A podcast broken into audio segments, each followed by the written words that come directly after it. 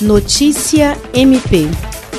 A coordenadora do Centro de Atendimento à Vítima, CAVE, e do Núcleo de Apoio e Atendimento Psicossocial na Terra do Ministério Público do Estado do Acre, Procuradora de Justiça Patrícia de Amorim Rego, reuniu-se na manhã desta quarta-feira, 24 de junho, por meio de videoconferência com a consultora especializada do Prêmio Novari, Vivian Andrade e Silva. Também participaram da reunião a diretora de Planejamento Josenir Oliveira e os servidores do Natera e CAVE, Fábio Fabrício, Otília Marinho e Bruna Oliveira. Normalmente as iniciativas recebem visitas presenciais dos consultores. No entanto, este ano, diante da pandemia da Covid-19, a visita presencial foi substituída por entrevistas online. Este ano, o estado do Acre concorre ao Prêmio Inovare com 12 iniciativas. Destas, 10 são do Ministério Público.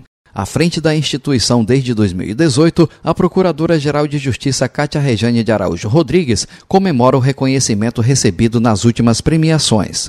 Jean Oliveira, para a Agência de Notícias do Ministério Público do Estado do Acre.